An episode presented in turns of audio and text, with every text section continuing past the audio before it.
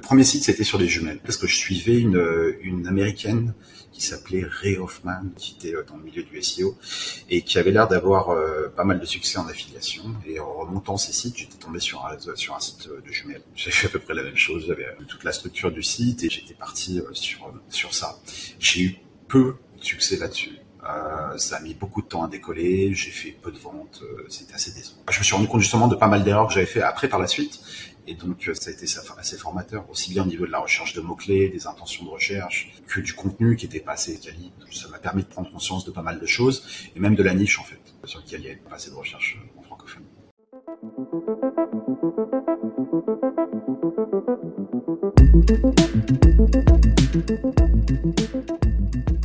Salut Antoine, comment ça va aujourd'hui? Salut Florian, ça va bien et toi? Très bien. Donc tu nous euh, téléphones d'où aujourd'hui? De Bangkok? De Bangkok, ouais. Donc de, chez moi, là je, je, suis chez moi à Bangkok. Ça fait, euh, ça fait une dizaine, un peu plus d'une dizaine d'années que je suis ici. Ok, cool. Et euh, tu te sens bien à Bangkok? Super. Tu penses y rester un moment? Ouais, ouais, clairement. Ouais. Je, je suis là pour rester. J'ai comme je te dis, ça fait euh, ça fait 12 ans. Là, je suis arrivé en 2010 et euh, ouais, je, ça me plaît beaucoup. Euh, je reste ici aussi bien pour, pour des raisons perso que, que professionnelles. Pour moi, c'est c'est l'endroit idéal. Parce qu'on s'était rencontrés, il me semble que c'était en 2019 quand j'étais allé au Chiang Mai SEO et du coup on avait fait une escale à Bangkok et on s'était rencontrés bah, via un pote qu'on a en commun et voilà tout ce chemin qui fait que tu es là aujourd'hui. Et euh, je voulais t'inviter aujourd'hui euh, pour euh, une, simple et bonne raison, c'est que je trouve que ton parcours d'édition de site est vraiment propre, que ce soit en édition de site du côté business, mais aussi du côté bah, voyage, le fait que tu t'es expatrié, et, voilà quoi, tu es un, un, profil très intéressant. Et moi-même, je suis excité de te poser toutes ces questions. et bah, écoute, merci. Si on peut revenir au début, du coup, euh, quel était ton premier business en ligne? Euh, En quelle année tu as commencé Qu'est-ce que tu as fait? Ok, alors moi j'ai débuté le web en 2010. Euh, concrètement, j'ai passé la, grosse partie de ma vie à l'étranger, mais les, j'ai travaillé pendant cinq ans à Paris en, en, audit, donc rien à voir sur, sur la finance et de la compta. Et ça me plaisait pas. Et donc en 2010, j'ai pris la décision de, partir euh, de Paris et euh, d'aller en Thaïlande. J'avais eu euh, plusieurs, j'avais fait plusieurs voyages là-bas, ça m'avait plu et donc je voulais me lancer là-bas. Je me suis, je suis arrivé à Bangkok, j'ai commencé à essayer de chercher du boulot. J'ai pas trouvé de, de, de, poste qui me plaisait ou de, de choses qui me faisaient vraiment rêver. Et euh, en fait, euh, sur mes recherches sur Internet, je suis tombé sur euh, sur des forums. Alors, j'ai plus le nom du forum. Je crois que c'était Code SEO. je suis tombé sur des forums SEO de l'époque, des forums francophones où tu avais des gens qui étaient à l'époque assez connus, ou qui, le sont toujours, euh, Rudy Somme, 512 Bank, ce genre de personnes qui, qui, qui parlaient qui parlait du SEO. Et euh, c'est voilà, les premières les premières fois où j'ai commencé à, entendre parler de SEO, de ce que c'était. Et, euh, donc j'ai commencé à me plonger là, là-dessus. Euh, j'ai mon premier business web, ça a été ben voilà, tout de suite, je me, suis plongé dans le SEO, mais euh, ben il fallait que j'apprenne à faire des sites, donc j'ai commencé à monter des WordPress. Euh, et voilà, voulant rester ici en Thaïlande, j'ai commencé à, apprendre ces compétences-là, de créer des sites internet, WordPress. Et une fois que j'avais cette compétence, j'ai commencé à vendre cette compétence-là ici à des clients à Bangkok. Donc je vendais des sites internet. Ça a été mon premier, mon premier business, qui est un, un, business d'agence. J'ai monté une petite agence ici. D'accord, donc ton business, donc tu as commencé par une agence. Et euh, ouais, du coup, les, les euh, forums dont tu parlais, est-ce que tu avais Script SEO à l'époque? Euh, Non, tout début, en 2010, il me semble pas qu'il y avait Script SEO. Je, je, je, vois très bien euh, le forum dont tu parles. Euh, non, non, c'était, euh, je crois que c'est Code SEO que ça s'appelait. ok. Je suis même plus sûr. Je pense pas que ça existe encore. Et, et donc, ouais, bah, mon premier pied dans le SEO, ça a été ça et euh, surtout avec des acteurs qui à l'époque comme voilà Rudy Somme, 512 Banques qui, euh, qui étaient assez visibles à l'époque sur ces forums-là et qui, euh, qui parlaient donc concrètement de, comment ils gagnaient leur vie en ligne. Et, moi, ça a été mes premières mes premières fois, ça a été premières fois que je, je, rentrais dans ce monde-là et que je voyais qu'il y avait des gens qui gagnaient, qui gagnaient de l'argent et de, quoi, qui faisaient, qui gagnaient bien leur vie en ligne avec, avec le SEO et l'édition de site. Et du coup, donc, tu as fait une agence, tu avais des clients, donc tu bossais depuis la Thaïlande, tu avais des clients. Euh, et c'est à quel moment que tu as créé tes propres sites? Est-ce que tu les as créés avant ou après? Tes propres sites d'affiliation? Moi, le, le but, euh, euh, il, fallait que, il fallait que je gagne ma vie assez rapidement, puisque j'étais arrivé ici, j'avais pas de, j'avais pas d'emploi. Donc, j'ai appris cette compétence de créer des sites internet, tout en ligne, avec des tutos YouTube, tout, le contenu qu'on pouvait trouver en ligne à l'époque. et j'ai vendu ces compétences-là. donc, j'ai vendu des sites internet et euh, assez euh, longtemps, je suis resté dans cette logique euh, de vendre de la presta. Et comme c'était le SEO qui me passionnait, euh, très rapidement, j'ai essayé d'apprendre le SEO et j'ai commencé à vendre cette compétence-là aussi. Euh, mais je suis resté pendant plusieurs années, peut-être 5 ans, 6 ans, avant de uniquement de la presta, avant de vraiment faire le switch, de, de faire mes propres sites, de monter mes propres sites et de, travailler sur, sur sites perso. Ok, donc euh, je vais spoiler un peu la fin, mais c'est vrai que tu euh, euh, as eu beaucoup de succès sur tes sites. Est-ce que aujourd'hui, si tu devais revenir en arrière, est-ce que tu commencerais tes sites en parallèle de l'agence ou tu garderais ce même schéma de faire de l'argent avec l'agence, faire des prestats et ensuite commencer l'édition de site Je crois que je ferais de la presta. Si, j'avais besoin d'argent, je ferais de la presta pour faire rentrer de l'argent tout de suite et pour financer mes sites. Euh, mais le plus vite possible, je lancerai, euh, je lancerai mes sites. Euh, je pense que j'ai fait l'erreur de, de rester beaucoup trop longtemps, beaucoup trop d'années à, faire uniquement de la presta. Euh, ce qui ce qui était rentable hein, ça me permettait de, gagner ma vie mais euh, avec le recul non non j'aurais dû démarrer tout de suite mes sites c'était de très loin l'activité la plus rentable ok non c'est bon à savoir parce que c'est vrai que c'est quelque chose bah, que j'aime bien mettre en avant. Le côté où, ouais, tu peux aller dans l'édition de site, mais je pense qu'on est pratiquement tous passés, passés par de la presta ou euh, travailler en freelance pour une agence ou quoi que ce soit, parce que euh, l'édition de site, ça prend du temps avant de partir. Et euh, c'est vrai que la freelance ou une, avoir une agence, en fait, il n'y a rien de plus simple, entre guillemets, parce que, enfin, c'est compliqué, ok, mais le truc, c'est que si tu as un client, il te paye direct. C'est pas un site que tu crées aujourd'hui et dans six mois, tu vas peut-être avoir 100 euh, balles qui va tomber et tu n'étais même pas sûr en fait. Alors que si tu commences avec la freelance, euh, bah voilà, tu as un client, tu l'appelles, euh, tu signes le contrat, il t'envoie l'argent ou peut-être 30%, mais tu as l'argent directement. Et c'est vrai qu'avoir cette possibilité de te créer un petit capital et, un petit, bah, ouais, un, petit capital pour lancer tes propres sites d'affiliation et de pas avoir la pression derrière de dire, OK, si ce site-là, foire, euh, bah, je peux rien faire et j'ai plus d'argent. Et euh, c'est vrai que c'est une bonne, euh, je trouve que c'est des bonnes étapes à suivre, quoi, d'avoir l'agence ou la freelance au début. Moi, je voilà, j'utiliserai effectivement le, modèle Presta pour financer le plus vite possible mes sites. Si jamais je devais recommencer, c'est ce que je ferais. Je suis resté trop longtemps à uniquement essayer de développer mes activités de Presta. et avec le recul, j'aurais dû lancer mes sites plus tôt. Ok. Et du coup, revenons sur ton site. Quel a été ton premier site en affiliation? En affiliation, mon premier site, oula, euh, j'ai fait un site sur des jumelles euh, donc euh, rien à voir avec ce que je fais aujourd'hui. J'ai fait pas mal d'essais qui, qui n'ont pas fonctionné au début.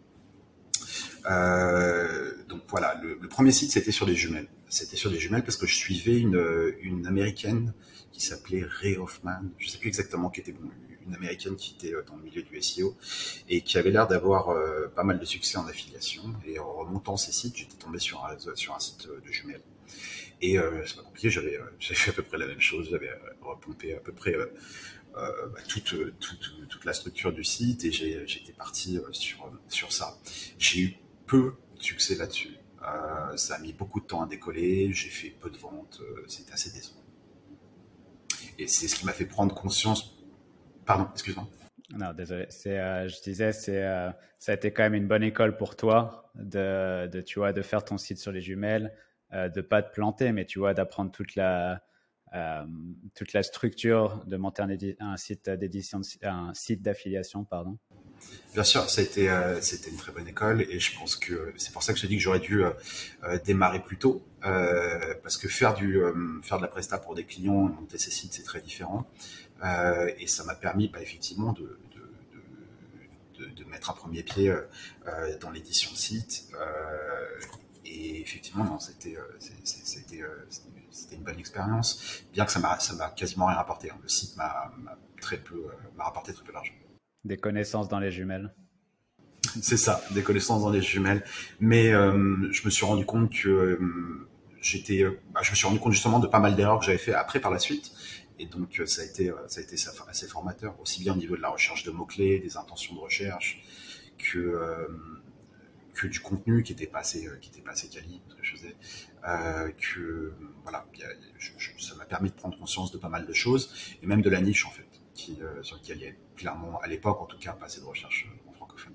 Est-ce que ce process de... Alors, je pense qu'on a quelque chose d'identique tous les deux, c'est qu'on s'est pas mal inspiré des États-Unis en termes, euh, tu vois, d'influence euh, SEO et euh, oui, de la France parce que tu avais ce, ce forum SEO et moi, pareil, j'étais dans Script SEO à l'époque. donc, il y, avait de l'inspiration française, mais je pense qu'on a, plus pris le mindset, en tout cas, ou ouais, l'inspiration des, États-Unis, enfin, du, côté anglophone. Est-ce que tu as gardé ce process de trouver un site anglais et de t'inspirer? Toujours. Mais quasiment euh, la, grosse, je dirais les 60-70% des projets que j'ai lancés euh, ont été inspirés euh, de, sites anglophones que j'ai vus ou en tout cas de, mentors anglophones, d'inspiration anglophone. Mais effectivement, comme toi, je me suis beaucoup formé sur du contenu anglophone et sur sur ce, qui se faisait de, façon générale aux États-Unis. Donc oui, oui, clairement beaucoup. Pour toi, euh, du coup, donc ce process, euh, bah, par la suite, il a fonctionné. Euh, et est-ce que tu, tu as continué à l'appliquer, mais tu es parti sur une autre niche où tu t'es dit, OK, les jumelles, c'est mort, je vais arrêter de, parler de ce sujet-là. Et par contre, maintenant, je vais attaquer une niche concurrentielle, ou alors tu t'es dit, je vais continuer dans des petites niches sans prétention pour continuer à m'entraîner? Ben, Un peu trop. Justement, alors comme je te disais, la, première que je pense avoir fait, c'était rester trop longtemps en Presta sans lancer mes propres sites. Et après, quand j'ai lancé mes sites, euh, je pense que j'étais sur des, sur des niches qui étaient trop petites et euh, peu concurrentielles. Je pensais qu'en étant dans du peu concurrentiel, j'aurais du succès. Euh, et en fait, bah, effectivement, bah, c'était plus simple, mais au final, il y avait peu de volume de trafic, il y avait peu de volume de recherche. C'était pas, c'était pas très impressionnant en termes de revenus. Et c'est en changeant totalement logique que, que j'ai commencé à avoir mes premiers succès, c'est-à-dire en partant sur des, euh, sur des niches beaucoup plus concurrentielles. Euh, on en avait parlé ensemble, mais euh, essentiellement casino et des niches un peu plus black hat. Et là, j'ai, bah, ça a mis plus de temps, c'était plus de travail, mais j'ai eu, j'ai eu plus de succès. Et tu considères qu'il y a une énorme différence? Alors, je sais que bien sûr, c'est plus de travail, mais est-ce qu'il y a une énorme différence de travail pour toi entre aller sur une niche non concurrentielle et une niche concurrentielle? En termes de temps de travail et résultats En termes de temps de travail, non. C'est-à-dire que le, travail est le même, euh, concrètement, euh, euh, au niveau de la recherche, analyse de mots-clés, au niveau de la, de, des contenus et de, créer le site, le, travail est le même. là où il y a une grosse différence, c'est sur link building. Clairement, il faut arriver beaucoup plus armé en termes de link building, c'est-à-dire avec des budgets plus importants, ou alors avec un réseau de sites. voilà. C'est que attaquer des, niches très concurrentielles sans, sans, prévoir ce que ça représente en termes de link building, c'est à mon avis euh, là où ça peut, poser problème. Mais euh, j'étais, j'ai mis beaucoup plus de temps, puisque du coup j'ai dû faire du link building plus longtemps et puis j'ai dû, mettre des budgets plus importants, mais j'ai eu plus de, succès, clairement. Ok. Et en termes. Donc ça t'a pris du temps, mais si tu reprends bah, tout le process de l'édition de site, euh, la recherche de mots-clés, la création du site, la rédaction, etc. C'est le même travail. C'est à part le netlinking. Ouais, et c'est pour ça que c'est pour ça que clairement, je, à mon sens, en tout cas personnellement, de mon expérience à moi, euh, je repartirais sur des niches plus concurrentielles puisque le travail est le même en fait. Donc, euh, quitte à quitte à faire le travail, autant le faire sur des sur des niches où il y a des gros CPA et des, voilà, des gros PA. Ok, non, c'est intéressant à savoir parce que c'est vrai que c'est c'est quelque chose que je me suis rendu compte aussi euh, parce que en perso, euh, oui, j'ai commencé pareil sur un site euh, sur les ongles. Pourquoi j'allais là-dedans? Parce qu'il n'y avait aucun site. mon site que j'ai revendu il y a quelques années, bah, je crois que c'était en 2009 quasi, avec 2019, je l'ai revendu et ce site-là, il est toujours en ligne parce qu'il n'y a pas de concurrence sur cette niche-là. Et, et pareil, j'étais parti dans l'idée où je vais me lancer sur quelque chose de non concurrentiel parce que ça va être facile, parce qu'à la fin, euh, je vais faire quelque chose qui va pas trop demander de travail. Mais je pense surtout au fond, c'était un manque de confiance en moi, dans le sens où euh, je suis pas capable d'attaquer les niches concurrentielles. Est-ce que toi, c'était pareil de ton côté? Ah, C'était exactement la même chose. Je pense que c'était un manque de confiance en moi et puis la, logique de, effectivement d'aller sur du peu concurrentiel. Et puis je pense qu'à l'époque, en tout cas, il y avait beaucoup de formateurs ou de, personnes qui, au niveau des contenus SEO, qui qui vendaient cette idée de d'essayer de trouver euh, des mots clés les sur lesquels il y avait un volume de recherche, mais qui était très peu concurrentiel. Donc c'est ce que c'est ce que j'ai essayé de faire. Et euh, voilà, j'ai pas eu énormément de succès avec cette logique-là. Euh, c'est quand je suis contraire, quand je suis parti sur euh, sur des choses beaucoup plus concurrentielles, qui euh, que j'ai commencé à avoir euh, des succès plus importants. Ouais, et des très beaux succès. Et et du coup, alors donc tu es parti de l'agence, tu as créé un site, on va dire brouillon sur les jumelles. Tu es parti dans une niche concurrentielle. On est en quelle année? Euh, donc, tu, as, tu m'as dit tu es arrivé en 2010 euh, en Thaïlande. En quelle année tu as eu, entre guillemets, ton premier succès? Dans le sens où, voilà, OK, euh, l'édition de site, ça marche. ça marche. je gagne assez pour bah, avoir une vie confortable et rester en Thaïlande. comme je te disais, j'ai passé les, premières cinq années, cinq, ouais, cinq années à, faire de la presta. Donc, je vivais convenablement de, mes activités de presta sans que ça soit sans que ça soit délirant, c'est-à-dire voilà, j'en vivais. Euh, et j'ai fait le switch en affiliation. Je pense que j'ai dû le faire sur mes propres sites. J'ai dû le faire en 2016, 2017. Et euh, j'ai fait, je dirais, pendant un an, euh, j'ai lancé des sites sur des thématiques peu concurrentielles. Et un an plus tard, je suis parti directement sur euh, sur des choses beaucoup plus black casino et autres. Et, euh, et ça a mis un an pour décoller je dirais 2018, euh, j'ai commencé à avoir des succès beaucoup plus importants que ce que j'avais eu auparavant. C'est à partir de 2018 que j'ai commencé vraiment à, faire, avoir de, beaux succès en affiliation. Ok, donc à partir du moment où tu as commencé à attaquer des niches concurrentielles, on va compter à peu près un an avant que tu puisses avoir des bons résultats. Ouais, entre le moment où j'ai attaqué, on s'est rencontrés peu après. Ouais. on s'est rencontrés en 2019 euh, et, c'est vrai que, bah, oui, à ce moment-là, on avait parlé de tes sites et c'est vrai que bah, le succès, il était là. Et, euh, c'est vrai qu'il n'y a pas eu beaucoup de temps entre les deux. Quoi. Donc, euh, tu as, eu, as eu tout le passage agence. donc, tu as commencé en 2010, 2011 sur l'agence. Après, tu as passé à peu près 5 ans dessus. Un an pour commencer le SEO et un an après, tu as réussi. Donc, c'est un, un, parcours quand même de 7 ans en business en ligne. Ouais sur, quand tu dis agence, donc c'était, on, était une petite équipe et, euh, et on a vendu du site web et du SEO. J'avais quand même, euh, avant de, lancer mes premiers projets, j'avais six ans de, de, SEO pour des clients ou, positionner des clients euh, avec succès. Donc j'avais une, une, expérience SEO assez importante avant que je me lance sur mes propres sites web. Ok, ok. Non, c'est important quand même, et je trouve que c'est important de le souligner, le fait que oui, les choses prennent du temps et euh, que si on fait un zoom, et ce que beaucoup de personnes font, euh, voilà, j'ai commencé mon site et en un an j'ai réussi. Non, derrière il y a quand même 6-7 euh, ans de taf, tu as d'apprentissage avec bah, avec ton travail avec tes clients, des premiers sites qui ont été pas un échec mais qui n'ont pas été une grande réussite. Et ensuite, oui, en un an, tu fait, as fait ton site. Mais c'est vrai que beaucoup de personnes zooment sur cette partie-là. On parle voilà d'overnight success. En un an, j'ai fait ça. Mais non, il y a tout ce travail derrière. Donc c'est vrai que c'est important de, euh, le souligner. Et du coup, euh, aujourd'hui, qu'est-ce que tu fais? On est en 2022, ça fait euh, trois ans qu'on s'est rencontrés. Est-ce que tu fais toujours de l'édition de site Je fais toujours de l'édition de site. Euh, sur le, je dirais 80% de mon temps, c'est de l'édition de site.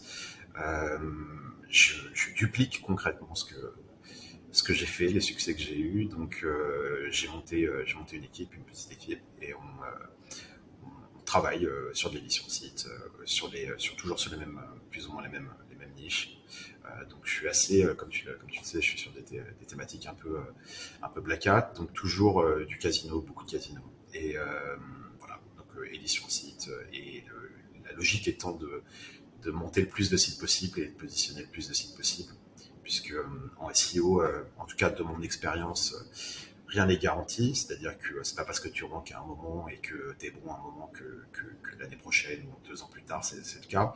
Donc euh, voilà, et euh, je monte euh, pas mal de sites avec des, avec des profils de liens différents et avec des méthodes assez différentes pour pouvoir essayer de, diluer le risque, entre guillemets, le risque dans les serves. Et c'est ce à quoi je travaille depuis, depuis 2017. 2017 c'est très malin comme euh, stratégie parce qu'au final, tu vois, avec toutes les mises à jour de Google, tu te rends compte, il y a toujours des sites qui montent et des sites qui descendent. Euh, tu en as plein qui sont voilà, ultra crades, qui vont monter à une, une, update, ceux qui sont propres vont descendre. Et à chaque fois, ça alterne, en général. Bien sûr, il y a des exceptions. Et c'est vrai que c'est plutôt pas mal d'avoir des sites dans les deux sens, euh, d'avoir du white hat pur, un peu plus de black hat, et voilà, faire un truc euh, crade et propre si ça monte, ça monte. Si ça descend, ça descend. Mais c'est pas grave parce que tu as des autres sites. Et euh, donc, très malin. Très malin. Euh, j'ai par exemple des sites sur lesquels je vais aller citer les mêmes requêtes. Exactement les mêmes requêtes. C'est-à-dire qu'il y a une requête qui, qui, qui, qui, est très profitable pour moi. Donc, je vais, je vais faire quoi, je vais, je vais essayer d'aller chercher cette requête-là avec plusieurs sites différents. Et euh, à un instant T, je vais être positionné, c'est-à-dire que j'ai un de mes sites qui, par exemple, qui est premier ou qui va être euh, dans le top 3, et puis le reste qui est en fin de première page. Et puis, euh, va savoir, euh, deux mois plus tard, avec une mise à jour ou autre, c'est des sites qui sont en bas qui, qui arrivent en haut et ceux qui sont en haut qui arrivent en bas. Et donc, le fait de démultiplier effectivement le, nombre de sites et le nombre de pages qui vont chercher la même requête me permet de, de, de, diluer un peu le risque par rapport à ça. Et donc voilà, aujourd'hui, c'est sur, sur quoi je travaille, je consolide ce qui me rapporte.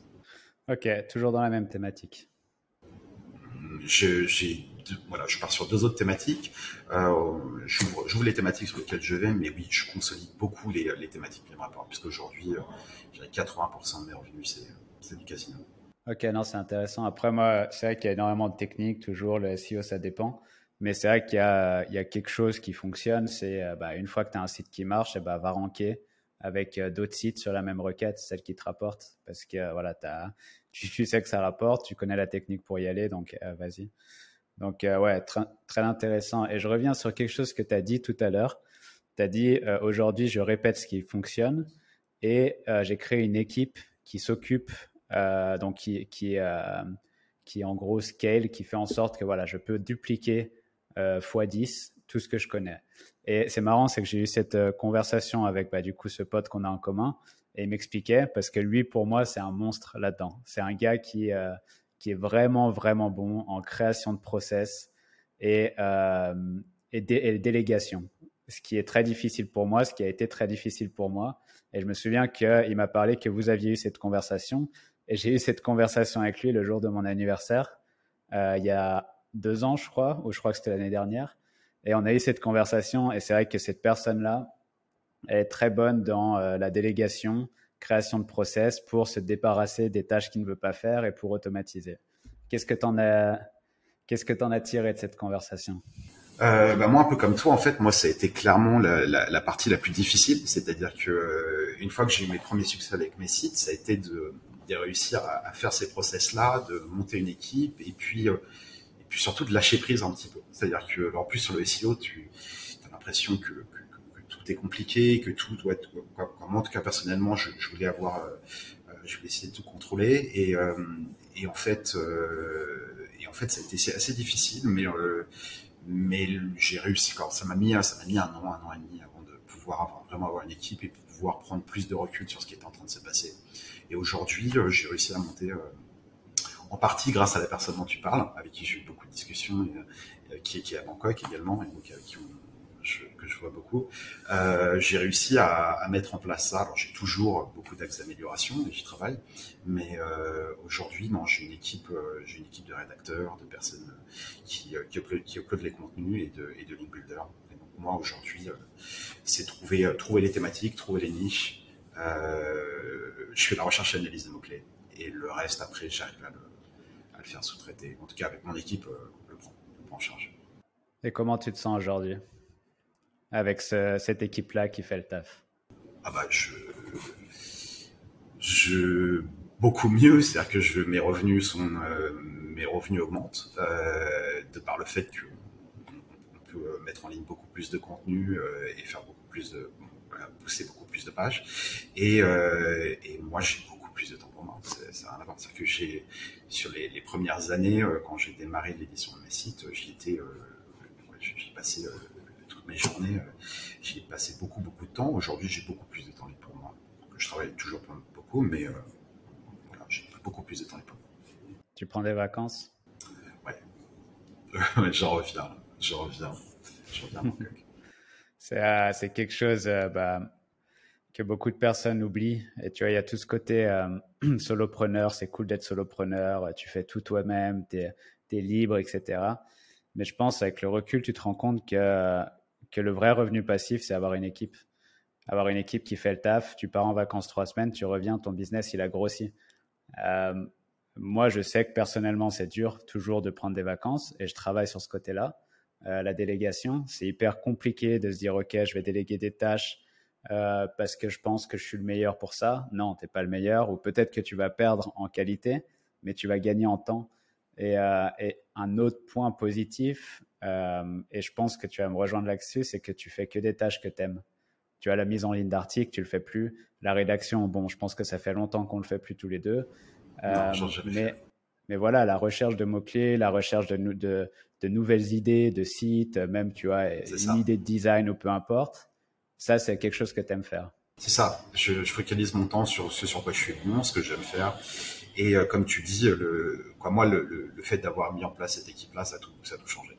Concrètement, euh, bah, c'est les revenus ont vraiment augmenté, euh, mon activité a vraiment décollé et, euh, et puis j'ai beaucoup plus de temps. J'ai la, possibilité de prendre ma journée ou quoi pas de, faire de faire cette interviews avec toi, de prendre ma journée. De... Mon frère était là par exemple, il est venu trois semaines en vacances en Thaïlande. Euh, j'ai passé les trois semaines avec lui, voilà, juste de temps en temps ouvrir mon PC et regarder ce qui était en cours, mais euh, j'ai pu prendre tout le temps que que je voulais. Et euh, effectivement, je pense que comme tu disais, c'est ça la, la, vraie à mon avis, le, next step pour pouvoir euh, vraiment avoir des revenus passifs, bien que pour moi, le revenu passif, l'affiliation s'en rapproche, mais euh, si tu continues pas à pédaler un petit peu, euh, en tout cas suffisamment, euh, tout ça, ça s'érode et, à terme, c'est pas très bon. Non, c'est là où, pour moi, une équipe, elle est là pour maintenir, ok, faire grossir, mais j'ai l'impression que ton équipe est là pour maintenir ton business et toi, tu dois être là pour tirer vers le haut, dans le sens où, voilà, j'arrive avec des nouvelles idées, euh, j'arrive avec un, une nouvelle idée de site et c'est comme ça que tu vas faire augmenter tes revenus. C'est pas ton équipe qui va te faire augmenter tes revenus, c'est plus toi qui va avoir du temps libre à consacrer à tout le côté créa, tout le côté nouvelle idée et business, comment faire plus d'argent. Et tu as une équipe qui maintient ce business-là et qui est prêt à absorber une nouvelle idée de business. Et je pense que c'est ça la différence. Donc, c'est pas du revenu passif, mais, mais c'est agréable. Et euh, moi, c'est bah, un but que je vise aussi à, à faire que ça en fait, de faire que les tâches euh, dans lesquelles tu es bonne parce que euh, tu es bon parce que parce que tu, tu te lèves tous les matins, tu es content de le faire. Du coup, tu es meilleur à ça, tu travailles moins, mais tu travailles mieux. Et tout ce que tu fais, c'est bah, de la création de valeur. Et tu as une équipe derrière qui est prête à, absorber tout ça. Donc, euh, donc c'est beau. Et pour euh, revenir, je voulais faire une petite parenthèse sur, euh, pour moi, le résumé de ce que bah, Arnaud nous a dit. c'est est-ce que tu préfères prendre une semaine à deux semaines à créer un process ou pour une tâche que tu ne vas plus jamais refaire de ta vie ou alors est-ce que tu préfères bosser une heure par semaine ou deux heures par semaine toute ta vie sur une tâche que tu n'aimes pas faire? Et en gros, c'est ça le dilemme. C'est est-ce que tu es prêt à, à, t'arrêter, prendre du temps pour créer un process sur une tâche que tu ne vas plus jamais faire ou alors continuer à faire cette tâche petit à petit, euh, pendant des années et tu vas la faire de moins en moins bien parce que tu vas être lassé? Et euh, ça, pour moi, ça a été un impact parce que parce qu'il a raison là-dessus et, euh, il, est, bon là-dedans.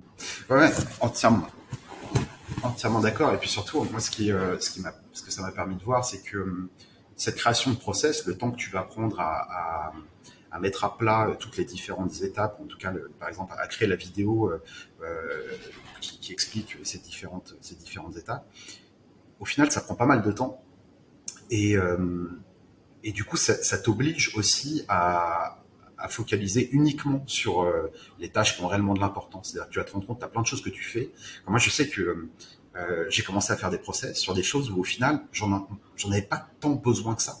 Euh, C'est-à-dire que c'est des tâches qu'on répétait de temps en temps.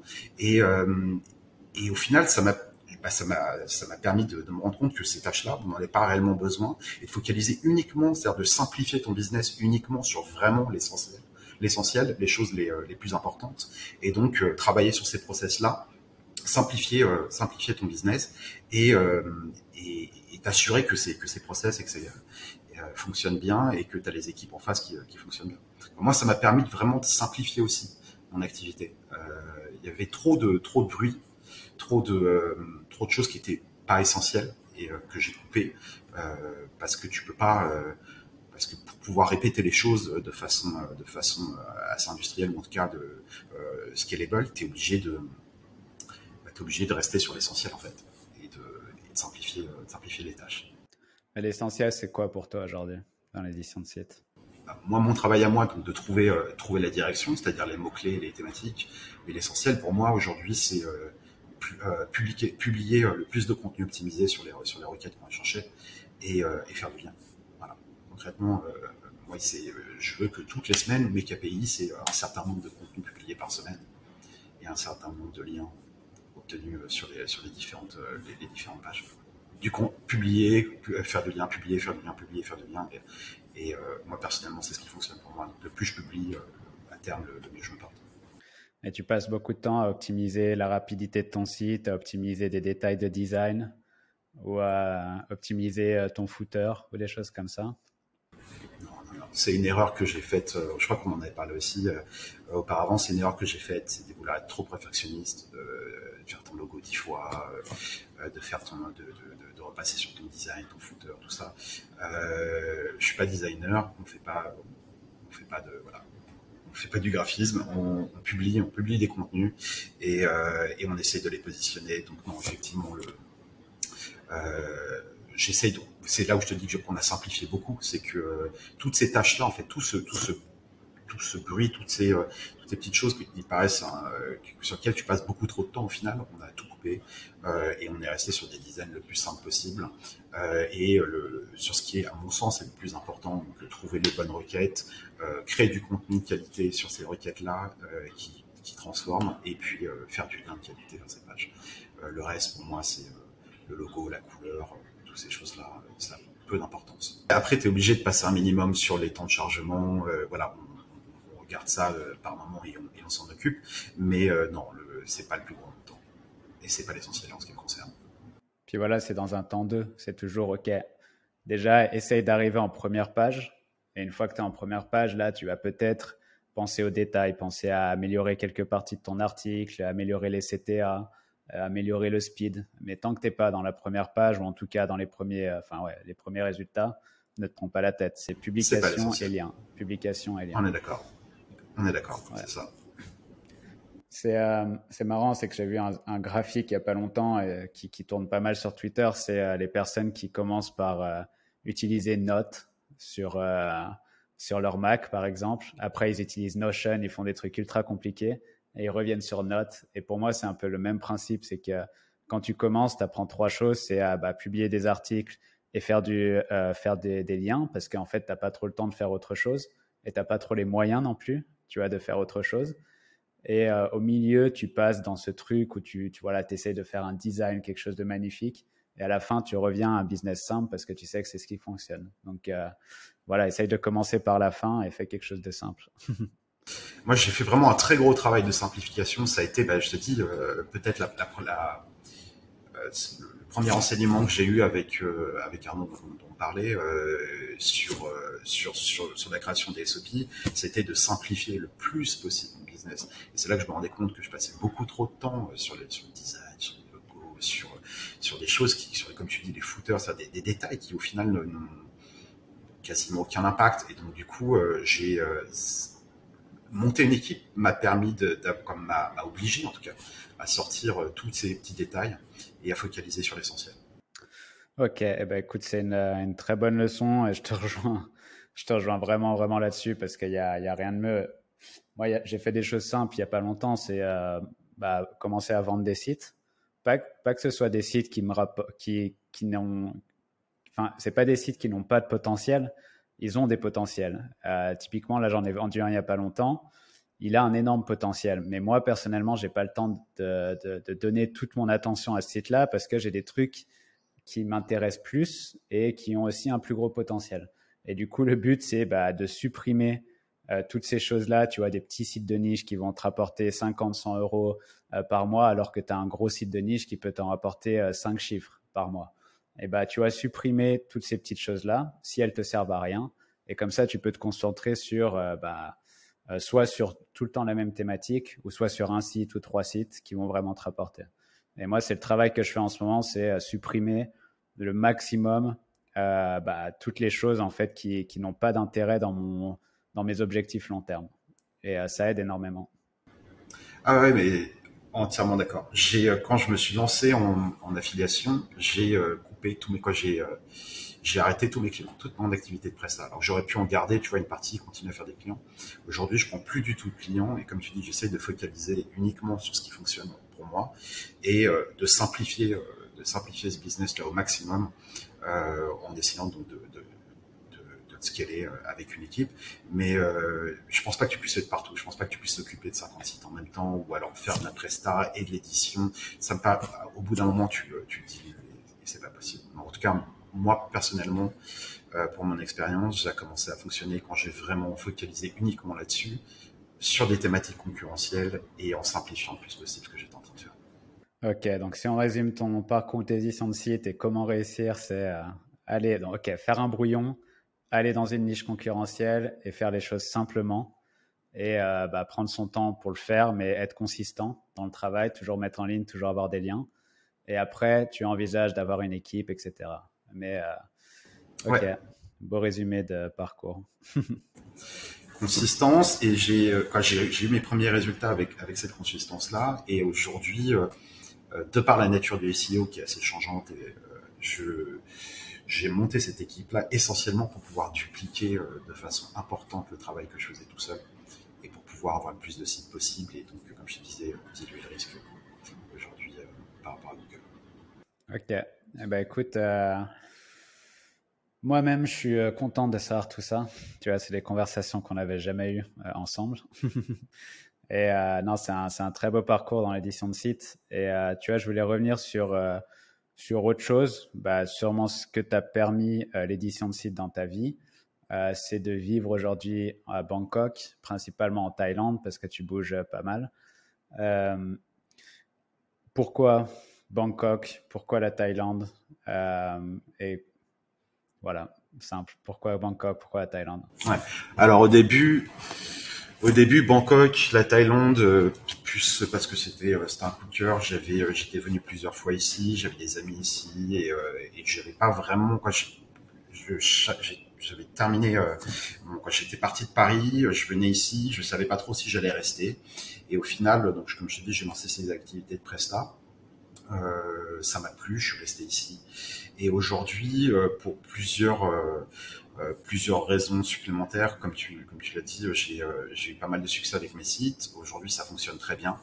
Euh, et la particularité de Bangkok, je sais pas trop si on peut, euh, si les sujets fiscalité ou autres, on peut en parler euh, sur ta chaîne. En gros, la particularité de la Thaïlande, c'est que je vais pas rentrer dans les détails, mais la Thaïlande ne, fiscalise pas les revenus internationaux. Donc en fait, tu peux avoir des montages qui permettent d'avoir une société aux États-Unis ou à Hong Kong et qui donc, euh, bah, si tu as tes, activités en ligne, tous tes revenus d'affiliation vont tomber dans ta société à Hong Kong aux États-Unis, et donc tu vas pouvoir après euh, te payer des salaires avec, euh, avec cette société-là, et ce sont des revenus internationaux. Donc il y a, il y a des, euh, spécificités, mais concrètement, voilà, c'est-à-dire que ces revenus ne sont pas fiscalisés, et donc tu peux avoir un statut quasiment bah, quasiment 100% offshore en fait, sur lequel tu ne payes pas d'impôts. Donc aujourd'hui, moi, euh, la, la, raison pour laquelle euh, la Thaïlande, c'est parce que ça me plaît, parce que j'ai ma vie ici, ça fait 12 ans que je suis ici, j'ai euh, euh ma copine ici, j'ai mes, amis ici, et puis euh, fiscalement, c'est ça n'a rien à voir avec la France ou avec ou avec d'autres pays. c'est c'est une des situations les plus avantageuses.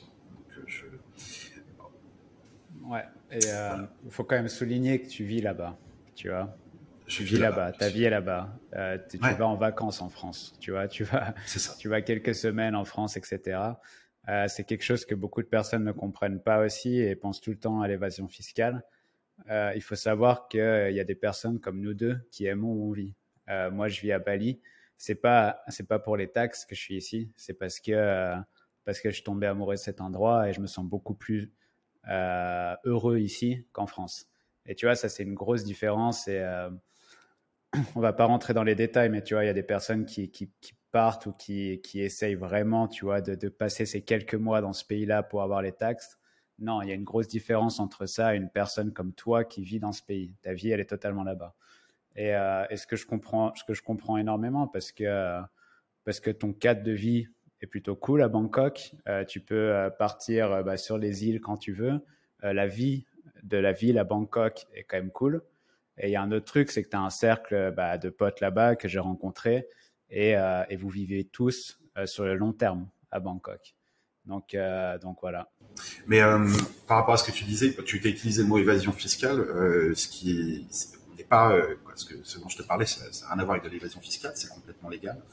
c'est juste que la, la, la, Thaïlande a des comment dire, une fiscalité qui est beaucoup beaucoup plus avantageuse, surtout pour les entrepreneurs web, par rapport à la France. Et effectivement, comme tu dis, moi, vivant là-bas, euh, j'ai euh, donc mon tax ID en Thaïlande et donc la possibilité de, bénéficier de ça. Mais euh, oui, effectivement, il faut y vivre. Ça fait 12 ans que j'y vis. Euh, et pour obtenir un tax ID, il faut, il faut vivre dans le pays. Il faut, c'est pas, c'est pas t'arrives et tu, c'est pas, c'est pas des, c'est pas des, montages comme tu dis, d'évasion fiscale. il faut vivre là-bas. Il faut vivre ici. J'ai ma vie ici. Donc effectivement, c'est, c'est ça. Non, bah, tu, tu vas m'expliquer à quel point c'est complexe de, de créer tout ça.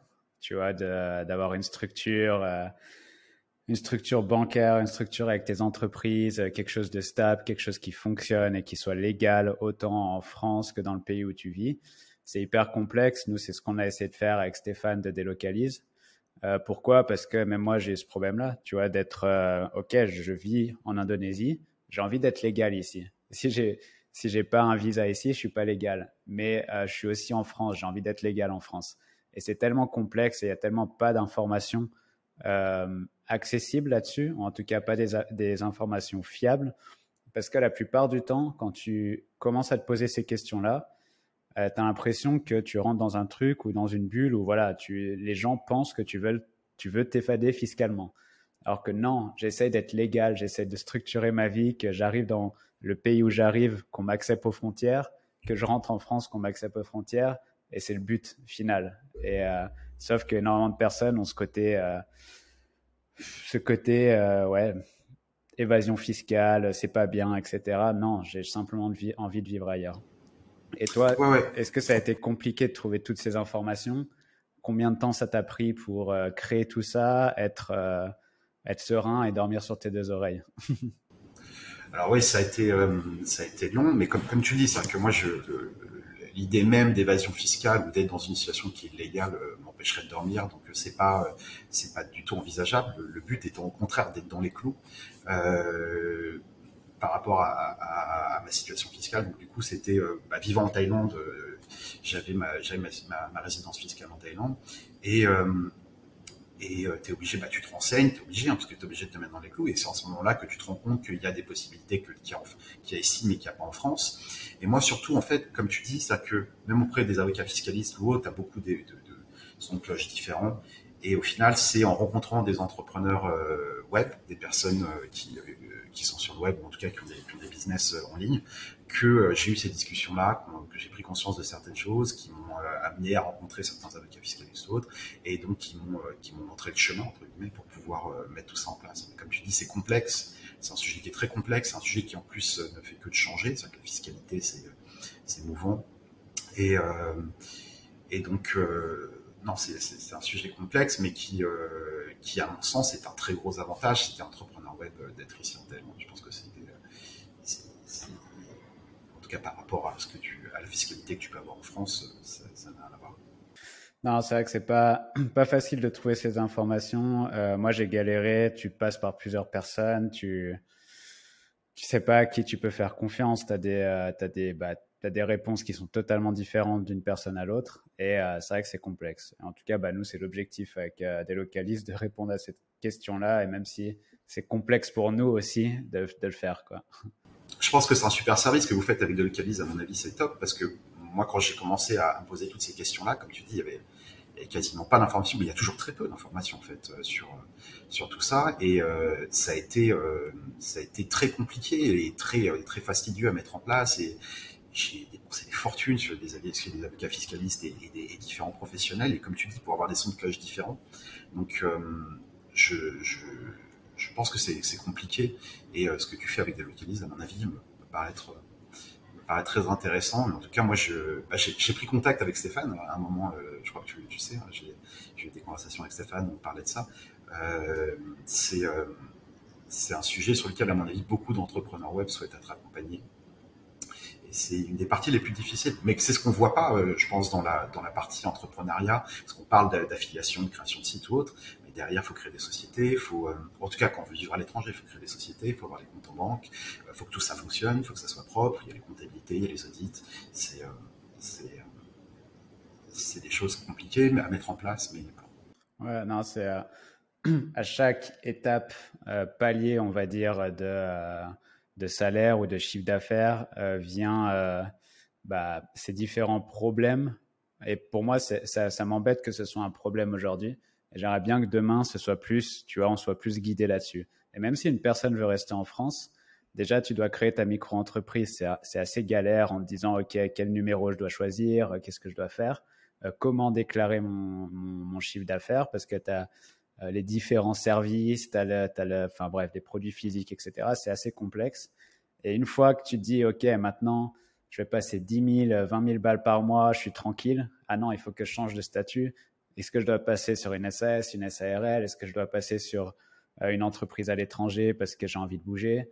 Euh, Qu'est-ce que je dois faire? Et en gros, tu as ces paliers-là, il n'y a vraiment pas d'accompagnement euh, sur ce côté-là. Et c'est assez complexe parce que ça amène du stress. tu te demandes si tu as envie de, vraiment augmenter ton chiffre d'affaires, parce que tu dis, OK, c'est quoi la prochaine étape? Et, c'est vrai qu'il y a un énorme manque d'informations. Ouais, c'est une partie qui n'est pas évidente, mais qui, c'est une des raisons pour laquelle j'étais en Thaïlande. À mon avis, c'est plus, c'était plus simple en tout cas. Moi, j'ai trouvé ça plus simple ici que, pas plus simple, plus intéressant fiscalement que la France. Ok, parlons de choses plus cool du coup maintenant. Ouais. C'est quoi ton quotidien en, en Thaïlande, en tout cas à Bangkok? Est-ce que tu bosses de chez toi? Est-ce que tu as des espaces de coworking? Je bosse, je dirais 30% du temps, 30-40% du temps chez moi. Et euh, le reste du temps, euh, je vais dans des coworking. Il y a, ici à Bangkok, il y a plusieurs coworking que, dans lesquels je vais. Et euh, je bouge pas mal. J'ai passé un mois à Phuket là il y a, quelques temps. Euh, il y a des coworking un peu partout en Thaïlande en fait. La beauté de ce pays, c'est que tu, euh, peux trouver des coworking et, et, travailler un petit peu partout. Et du coup, euh, non voilà, effectivement la plupart du temps en coworking tu me disais, mes, mes journées quoi Oui, mes journées euh, ressemblent à quoi? Mes journées, ça va être, euh, je travaille essentiellement le matin. En fait, je le matin, je fais euh, je fais trois quatre heures de boulot le matin. je fais mes, sections de work et, et l'après-midi en général, je prends du temps pour moi. je travaille le matin et l'après-midi, je vais faire du sport. Je vais voir des amis. Je je, je lis. Je je m'intéresse à, à, différents sujets et autres. voilà. Mais je aujourd'hui, je travaille le matin. Et euh, tu parlais des espaces de coworking, c'est vrai que bah, j'en ai pas fait énormément, mais à Chiang Mai, on est allé à deux trois espaces. Euh, à Koh Lanta, on était allé du coup euh, avec la personne avec qui je bossais à l'époque. Et euh, bah, des coworking, il y en a partout, et même Koh Lanta, qui est une petite île, euh, pour moi assez. Euh, le, le, nom est connu en France, mais c'est pour moi, c'est une des îles les plus tranquilles euh, dans le sud. Alors, il y en a des autres, tu vois, mais comparé à Kopangan, par exemple, c'est une île très, très calme. Et euh, l'espace de coworking est top. Tu as des salles euh, climatisées, tu as des salles à l'extérieur.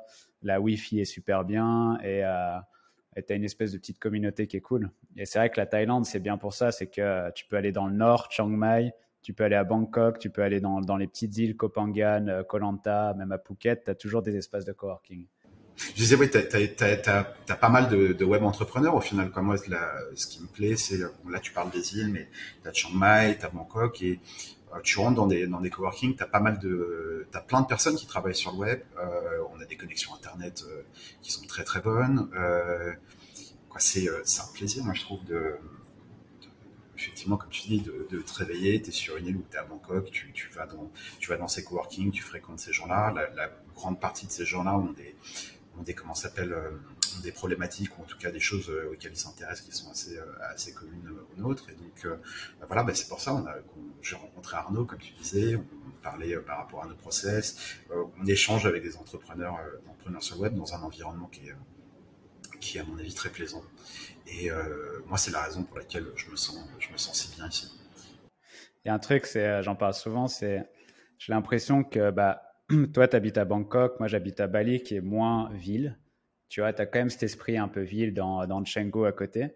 Mais moi, j'aime quand même bien la campagne, tu vois. J'aime bien être ici. Et là, je sais que si je pars euh, à 500 mètres à droite, il y aura que des, euh, des terrasses, des, je sais même plus comment on appelle ça, des rice fields. Euh, des, chanderies. Euh, il y aura que des terrasses, de chanderies, etc. Et des rizières, voilà, putain. Euh, donc là, si je vais, si je vais de ce côté-là, tu que des rizières. Et bref, c'est la campagne.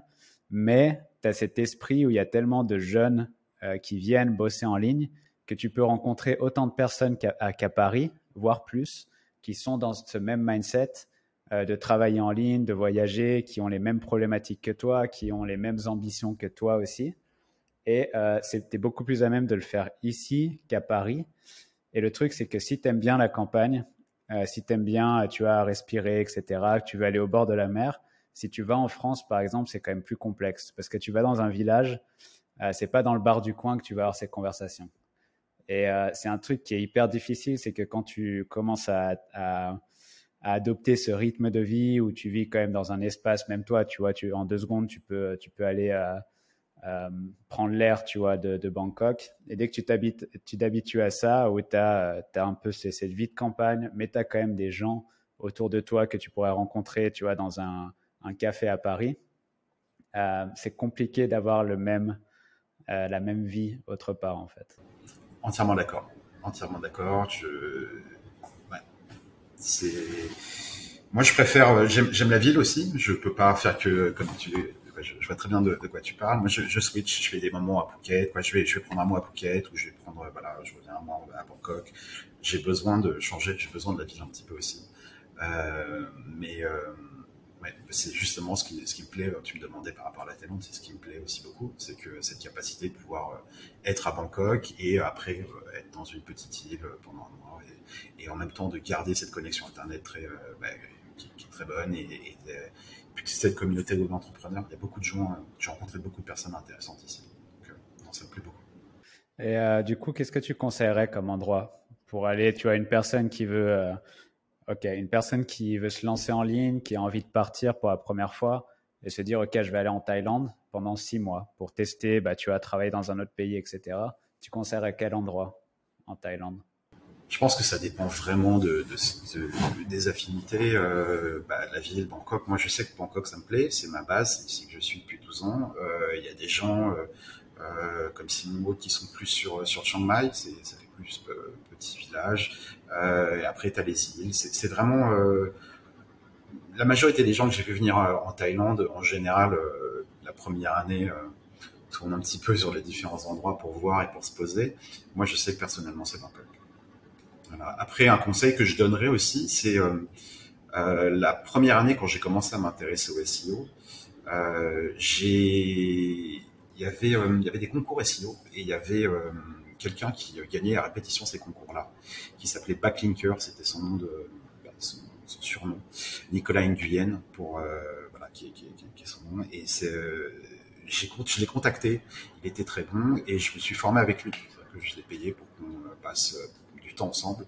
Et je pense que euh, c'est un des conseils que je donnerais, c'est que quitte à arriver et à se lancer en ligne, soit euh, tu as déjà ton activité qui tourne, tu sais ce que tu fais, euh, soit avoir un mentor, c'est-à-dire avoir quelqu'un qui a, déjà eu le succès que tu veux avoir, et, euh, puis euh, trouver un moyen pour passer du temps avec lui et pour pouvoir s'inspirer de lui et, apprendre de lui. Moi, je sais que personnellement, c'est ce qui m'a, en tout cas, Nicolas m'a beaucoup, beaucoup apporté et c'est ce qui m'a, à mon avis, accéléré mes, connaissances et, mon succès en team. Donc, du coup, si une personne veut partir en Thaïlande, qu'elle aime la ville, elle peut te contacter en tant que mentor? euh, Écoute, je sais pas si j'ai beaucoup, beaucoup de temps, mais oui, euh, éventuellement, ouais, on peut en parler. j'ai fait ça, j'ai eu, euh, j'ai formé, euh, j'ai formé, bah, quand on était, quand j'ai eu mon activité d'agence et après mes sites, j'ai formé des personnes qui aujourd'hui en vivent. je sais pas trop si je peux, si je peux dire leur nom, mais qui, qui, qui sont des éditeurs de sites et qui en vivent. J'en ai trois. Ouais, bah, tu peux dire les noms si tu veux, mais euh, c'est vrai que moi j'en ai rencontré une, une de ces personnes, euh, si je me trompe pas. Et, euh, c'est vrai qu'aujourd'hui, bah, il est toujours dans l'édition de site et qui, qui bosse dessus et il a appris grâce à toi. Quoi. Et, et je pense que c'est hyper important d'avoir une personne qui, qui, te montre la voie qui est passée avant, alors sans te mâcher le travail non plus, parce que si on te mâche le travail, tu oublies d'apprendre les bases. Et ça, je trouve que c'est assez dangereux. Et, euh, et, surtout, il faut que tu avances toi à ton propre rythme. Donc, c'est-à-dire que tu peux pas euh, suivre ce que fait ton mentor aujourd'hui, mais plutôt euh, suis son histoire un peu. Et euh, tu vois, pour euh, par exemple, si une personne vient euh, vers toi, elle peut pas dire OK, bah demain je vais recruter une équipe et, et puis je vais scale mon premier site. Non, tu, tu dois d'abord reprendre les bases, comment la personne est arrivée ici. il a créé ses propres sites. Je pense que tu as, rédigé tes premiers articles ou peut-être pas avec ton agence. Mais, euh, mais voilà, quoi, l'idée, c'est que tu dois reprendre les bases et ensuite tu appliques euh, le mindset et tout ce que ton mentor euh, t'explique. Mais n'essaye pas de copier-coller ce qu'il fait aujourd'hui. Ouais, c'est ça. Je pense qu'il est hyper important de s'entourer des bonnes personnes. Mais en tout cas, ça, ça a beaucoup changé. Ça a changé beaucoup de choses. M'entourer des bonnes personnes et, et, et apprendre d'eux. et après, en plus, bah, après monter une équipe, c'est-à-dire que tu peux. Il y a des limites au succès que tu peux avoir tout seul j'en suis convaincu. Je pense que tu es obligé de t'inspirer des autres et tu euh, et après si tu veux vraiment scaler, euh, tu as besoin des autres. Ça me paraît très difficile. Moi en tout cas de mon expérience, je pense que j'aurais pas eu le succès que j'aurais eu euh, si jamais un j'avais essayé d'apprendre tout tout seul et puis si si derrière j'avais pas mon équipe qui me permettait de, de scaler ce que je suis en train de faire. Et une petite question par rapport à ton équipe. J'imagine que tu as fait des erreurs comme tout le monde, mais aujourd'hui, qu'est-ce que tu aurais comme, comme retour à faire sur comment recruter des personnes? Quel type de profil et comment, pas comment le process, mais plus quel type de personnes tu as besoin et les erreurs à ne pas faire en recrutement je, bah, justement, j'ai mis en place des process sur le recrutement parce qu'au final, euh, c'est ce qui m'a permis de, mieux filtrer. Euh, ce, ces process-là me permet. Au début, j'avais des personnes et puis euh, on voit qu'au bout d'un certain, d'un certain temps, je me rendais compte si ça fonctionnait ou si ça fonctionnait pas. Avec certains process, aujourd'hui, je, peux filtrer beaucoup plus rapidement. Et c'est hyper important d'avoir les bonnes personnes. Donc, euh, savoir se séparer des mauvaises personnes le plus rapidement possible. Quand tu vois que ça fonctionne pas, ça sert à rien, à mon sens, de, laisser traîner. Il faut euh, couper le plus vite possible. Et puis, euh, les autres, faire en sorte de les garder. J'ai, j'ai, bah, il y a quelqu'un que tu as rencontré, qui était avec nous au, au, comment s'appelle à la conférence de Chiang Mai, la conférence CTO de Chiang Mai, euh, qui travaillait avec moi. Je pense que tu vois de, qui je parle. Euh, et tu vois, par exemple, ce, là, ça a été une erreur, c'est-à-dire que euh, j'aurais dû faire le nécessaire pour le garder en plus. C'est-à-dire que les bonnes personnes, je pense qu'il faut, euh, quitte à bien, voire très bien les payer, il faut les garder. Donc euh, c'est j'ai, avec certains process, réussi à filtrer plus rapidement, en tout cas, les personnes que je voulais garder et ceux que je voulais, et ceux que je veux euh, et ceux, qui, ceux dont je souhaite me séparer. Et euh, les erreurs que j'ai faites, ça a été, à mon avis, euh, de me séparer de personnes que, j'aurais dû garder. Ouais, non, c'est un, un, très bon point. C'est vrai que c'est. Côté management, c'est compliqué, toujours au début. C'est comme, tu vois, la fiscalité, etc. Tu, tu, tu, rentres dedans, tu connais rien, tu, tu recrutes des personnes. Moi, par exemple, j'ai fait l'erreur de vouloir recruter des personnes qui me ressemblaient au début. Et ça, c'est une, énorme erreur parce que tu veux des personnes qui te, euh, qui, qui comblent tes défauts, tu vois, qui, euh, qui ont les qualités que tu n'as pas. Alors, tout dépend de, de, la tâche, tout dépend du poste. Mais ça, c'est vrai que c'est des, erreurs que j'ai faites au début. Et euh, aujourd'hui, tu vois, la personne qui bosse avec moi pour les makers, c'est typiquement cette personne-là, j'ai jamais envie de m'en débarrasser. Tu vois, Quentin, c'est voilà, il est, il est, hyper bon dans ce qu'il fait, il me complète à fond. sur tout ce, ce, dont je ne suis pas capable de faire. Et typiquement, il est organisé, je ne le suis pas. Mais voilà, c'est ce type de personne que tu as envie de garder ouais, à tes côtés pendant, pendant longtemps. Le, un, autre souci que j'ai eu, c'est qu'en en mettant en place ces process-là, euh, en fait, les process concrètement, donc c'est des listes de tâches, des listes d'actions à effectuer. Euh, j'ai eu pendant assez euh, longtemps l'impression que parce que tu avais une liste d'actions qui était extrêmement détaillée, qui était très simple à suivre, tu pouvais prendre des personnes qui étaient pas très euh, pas très high level entre guillemets, que tu peux faire ça dérouler par tu peux faire dérouler ça par n'importe qui.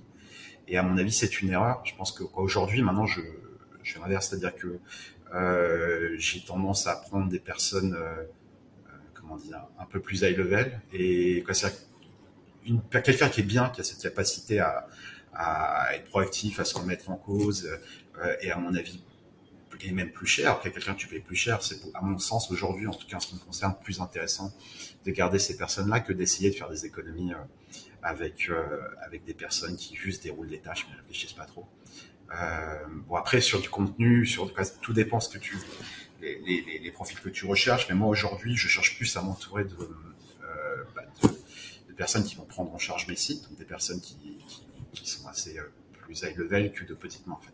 Euh, je pense qu'on a été, euh, enfin moi en tout cas, j'ai été biaisé par euh, plusieurs plusieurs personnes qui m'ont influencé là-dessus, et notamment Tim Ferriss, tu vois, avec son 4 Hours Work Week, la semaine de 4 heures où il parle énormément de ça. Voilà, une fois que tu as un business qui fonctionne, tu, tu donnes des micro-tâches à des, des, assistants virtuels qui viennent d'Inde, comme il est en Angleterre. Donc, tu vois, aujourd'hui, ce serait Madagascar ou tu vois, de, un autre pays pour nous.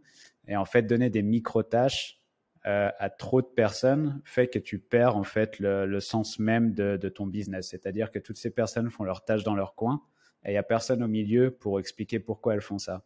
Et j'ai l'impression que c'est un énorme problème en fait de faire ça. C'est que tu, euh, ouais, tu perds l'essence même de ton business et, euh, et c'est là où tu perds en qualité. Et euh, si tu fais des années de travail comme ça, tu vas clairement perdre en qualité et tu vas même peut-être te perdre toi. Quoi. Et c'est là où c'est important d'avoir des personnes, comme tu dis, qui sont plus qualifiées, plus smart, qui vont au moins manager ces personnes-là et euh, tu vois qui vont faire en sorte que la qualité reste dans tous les domaines, que ce soit dans la rédaction, que ce soit dans la, euh, le netlinking, etc. Euh, ces personnes-là peuvent recruter des, assistants virtuels qui vont faire des petites tâches, mais elles doivent être quand même managées par des personnes qui sont proches de toi et qui comprennent le sens même de ton business.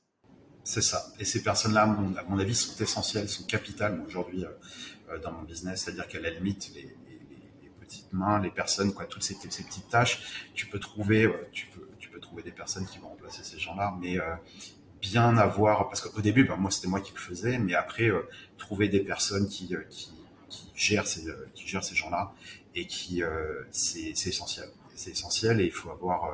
là, je pense pas que tu puisses faire l'économie de quand tu es obligé de, partir, d'essayer de, filtrer et de trouver des personnes qui sont bien câblées, qui sont, qui sont assez élevées. Complètement. Bon, bah écoute, Antoine, je vais te poser une, euh, une dernière question. Alors, je, voulais te poser une question qui était euh, qu'est-ce que tu ferais aujourd'hui si tu devais recommencer à zéro, si tu n'avais rien du tout? Euh, Je vais te la poser quand même et tu vas tenter d'y répondre, même si tu as déjà bien répondu tout du long. Mais tu peux quand même y répondre et après, j'aurai une autre question pour toi. Je, ferai ce que j'ai fait au final, mais j'essaierai de, de, faire mieux. C'est-à-dire, s'il faut que je gagne de l'argent tout de suite, je vendrai de la presta. J'essaierai de mettre en place une offre euh, autour, euh, de ce que je sais faire, donc euh, de la création de site, du SEO essentiellement. et je, voilà, je, j'irai vendre cette offre-là euh, à des professionnels qui ont, qui ont des budgets. C'est-à-dire qu'une erreur que j'ai faite aussi, par exemple, c'est quand j'ai commencé à faire ça, d'essayer de vendre des sites à des restaurants, ou des salons de massage, des, petits, des petites choses comme ça, quoi, des petits business ici, euh, qui au final euh, ont peu, d'intérêt, en tout cas pour qui la visibilité Internet avait pas peu d'intérêt. J'irais directement voir, je sais pas, des cabinets d'avocats, des, des, chirurgiens plastiques, des, des gens qui ont de l'argent, qui ont du budget, et je vendrais je vendrai des prestats euh, pour, euh, bah, pour, pouvoir euh, avoir un cash flow qui me permet de lancer mes sites le plus vite possible. Voilà, concrètement, c'est, je, je, me je referai de la presta pour, pour financer pour financer la création de mes sites, financer le contenu et, les liens qui vont être nécessaires pour lancer mes propres sites. Et tu te lancerais dans une niche concurrentielle? Tout de suite. Tout de suite. Je partirais tout de suite dans sur le concurrentiel, effectivement. Ok, bah écoute, c'est bon à savoir. Et maintenant, j'ai une petite question, c'est alors, je sais pas si tu es cette personne qui a des objectifs long terme, mais euh, tu seras où dans 5 ans? Dans 5 ans, euh, écoute, je, j'espère que j'espère que j'aurai encore grossi euh, mon activité. je pense que physiquement, je serai toujours ici. Je pense que je serai toujours en Thaïlande. J'ai des objectifs en termes de, business que, que j'espère que je Aujourd'hui, ça, ça, passe plutôt bien, donc j'espère que je les aurai remplis dans 5 ans et que je pourrai, euh, que je pourrais du coup euh, consacrer tout mon temps uniquement à des activités qui, euh, qui me remplissent. Aujourd'hui, ça me plaît, ce que je fais me passionne, ça me plaît. Maintenant, je pense que si jamais il n'y a plus aucune, comment dire, plus aucune logique financière, c'est-à-dire de, gagner plus d'argent, je pense que je passerai peut-être moins de temps là-dessus et plus de temps sur, sur des choses qui m'importent. Donc euh, aujourd'hui, moi, ce que je cherche, c'est euh, d'être totalement euh, libre financièrement. et, géographiquement, la, liberté géographique que j'ai, financière, je pense que je, aujourd'hui, je vis très bien, de, très très bien de mes activités, et j'aimerais pouvoir un jour arriver à une situation où je vis uniquement de mes investissements et plus de mon activité, de mon activité professionnelle. Ouais, c'est le, j'ai l'impression que c'est le but de pas mal d'entre nous. Ouais, D'avoir euh, vraiment ce, ce, moment où tu. Euh, bah, je pense qu'on est tous passionnés par le business. Euh, donc, on créera toujours des choses, mais si on peut le faire sans penser à argent, c'est quand même pas mal aussi. Et tu peux, c'est là, je pense, que tu crées des choses vraiment belles. C'est ça. C'est pouvoir, voilà, pouvoir, pouvoir focaliser mon temps uniquement sur des choses qui, qui m'emplissent. Eh ben, je te le souhaite, Antoine. Merci. Écoute, Merci. Euh, merci à toi d'être euh, venu, d'avoir pris du temps euh, pour, bah, pour discuter avec moi et discuter avec nous tous. Merci. C'était un plaisir.